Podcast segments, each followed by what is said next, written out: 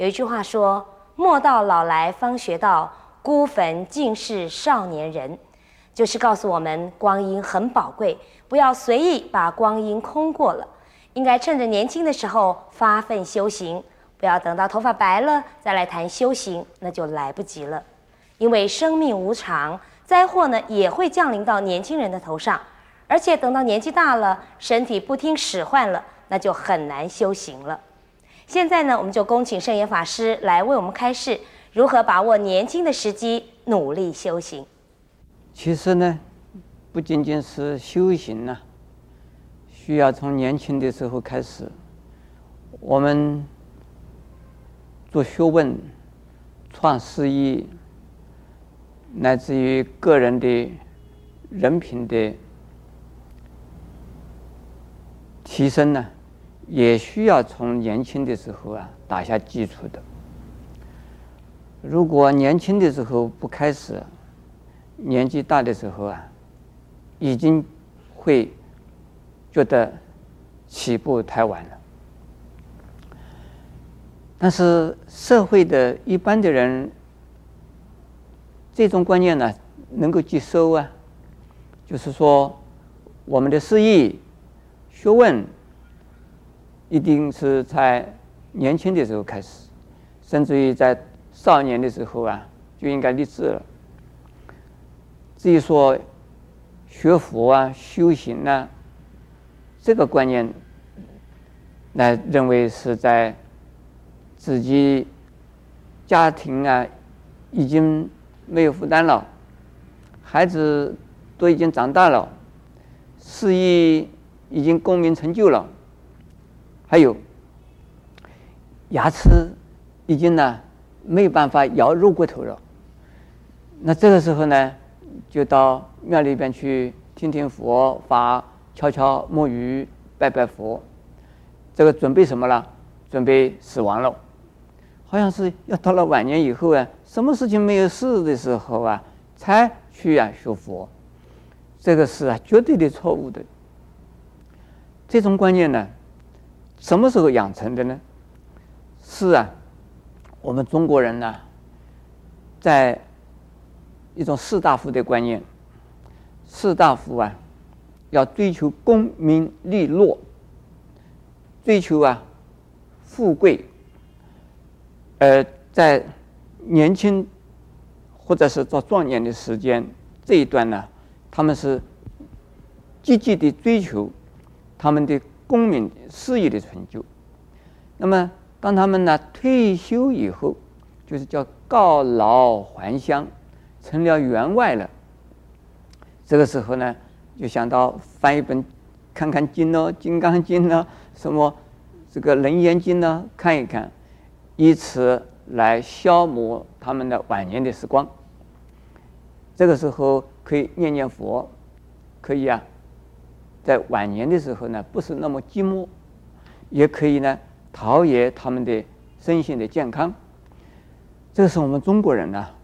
这个观念呢，事实上，任何一样事都是要从啊年轻的时候时候开始的。在修行来讲，这个禅的修行，希望啊明心见性，希望啊顿悟这种啊警戒的出现呢，据我从《高僧传》的统计啊。开悟的成功的年龄的层次在哪个阶段呢？是在二十五岁到四十五岁这个阶段，这个比例是高的。二十五岁以前有少，四十五岁以后有，那至于到八十岁、九十岁也有开悟的，那就少了。但是呢，最多的是在于二十五岁啊到四十五岁这个。阶段就是二十年的时间是黄金时代，不管是啊出家人修行开悟，或者是在家的居士开悟，也是啊多半是在这个时段呢是最可贵的。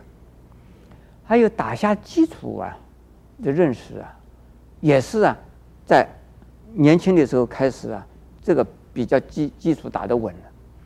但是我们今天呢要问一问。我们有多少时间呢？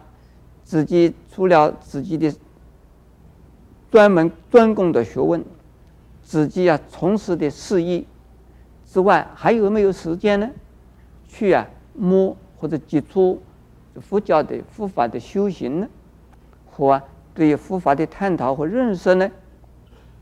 有了，特别是今天我们实在是太容易了，在过去啊。要接触佛法很不容易，要对部佛经不容易。现在很简单，现在电脑一打开，你只要要佛经可以找到佛经。这个有有国际的有种网络的连线呢、你这个中文的也好，英文的也好，你按电脑，这个经典就从电脑里出来，就在你面前。还有坐在家里头，不需要到庙里去听师这个法师讲经，现在在电视一看，你可以看到我的大法鼓，这也可以，很简单。你白天没有时间，晚上的时候，你打开电视机或者是打开收音机，也可以听到、看到、收视到这个佛法的节目。还有我们呢，正在开车子的时候很忙很忙啊，没有关系，还可以用录音带啊，可以放在你的车子上可以听。所以我们呢，用空余的时间、休暇的时间来接触佛教。听闻佛法，修行佛法，所以我们现在呢，比如说我们龙禅寺法鼓山呢，我们是利用假期、假日来举行举办呢各种各样的修行的活动，以及呢弘法的演讲的活动，利用晚上的时间来做这一些呢弘法的活动以及修行的活动，所以我们现在年轻的人很多很多啊，正在大学。读书的，甚至于在高中读书的，甚至于在呀、初中读书的，乃至于小到啊，只有在小学读书的。我们有儿童班，有少年班，有青年班，有大专青年夏令营、冬令营，还有呢妇女班，样样都有。